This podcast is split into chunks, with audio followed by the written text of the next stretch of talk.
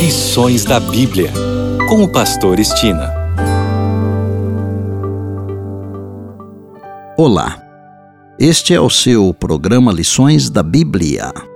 Neste trimestre, de outubro até dezembro, estamos estudando a missão de Deus, minha missão. O assunto da semana é o chamado de Deus para a missão. E o tema de hoje a igreja primitiva e as zonas de conforto.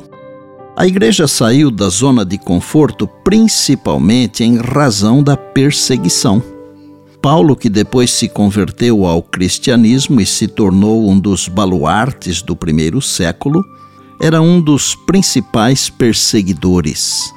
Embora a igreja tenha se dispersado, os discípulos pregavam apenas para o povo judeu.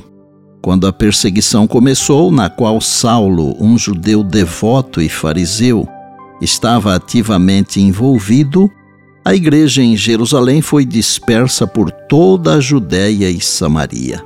Jesus havia predito em Atos 1:8: Vocês receberão poder ao descer sobre vocês o Espírito Santo, e serão minhas testemunhas tanto em Jerusalém como em toda a Judéia e Samaria. Essa declaração foi cumprida, como observado em Atos 8:4. Os que foram dispersos iam por toda a parte pregando a palavra. Mesmo depois que a igreja começou a avançar para além de Jerusalém, os cristãos ainda pregavam nas regiões dos judeus ou nos distritos do povo judeu em outras cidades. Atos 11, 19 indica que a igreja foi dispersa até a Fenícia, o Líbano e Chipre, mas não pregavam a mensagem a ninguém que não fosse judeu. Os discípulos de Jesus e da igreja primitiva não pretendiam ver os gentios aceitando o Senhor, mas apenas os judeus. Eles ainda tinham visões muito estreitas sobre qual seria a missão da igreja. Pedro, um discípulo de Jesus e uma das principais figuras da igreja primitiva, era contrário a levar a mensagem do Evangelho aos gentios, mesmo depois de Paulo ter começado a fazer isso. Pedro era conhecido como o apóstolo dos circuncidados, ou seja, dos judeus, e Paulo, o apóstolo dos gentios, Gálatas 2, 8. No início, Pedro nem queria ser visto com os gentios. Gálatas 2, 11 e 12.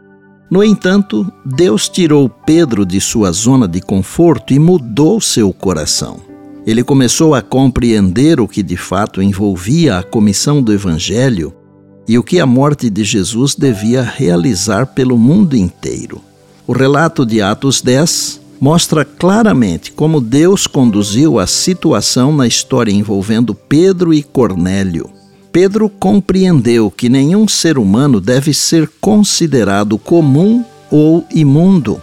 Deus não faz acepção de pessoas, judeus e gentios, escravos e livres, ricos e pobres, raça, cor, etnia, castas ou qualquer outra diferença. Para Deus, somos todos candidatos ao reino celestial. Como discípulos de Cristo, vivendo os últimos momentos da história deste mundo, devemos compreender e praticar a grande verdade de que no reino de Deus não há fronteiras territoriais nem classes sociais e nossa missão é ir a todas as nações levando-lhes a mensagem do amor do Salvador. E por bondade, Lembre-se sempre das palavras de Jesus. Passará o céu e a terra, porém as minhas palavras não passarão. Eis que venho sem demora. E lembre-se que a voz é nossa, mas a palavra é de Deus.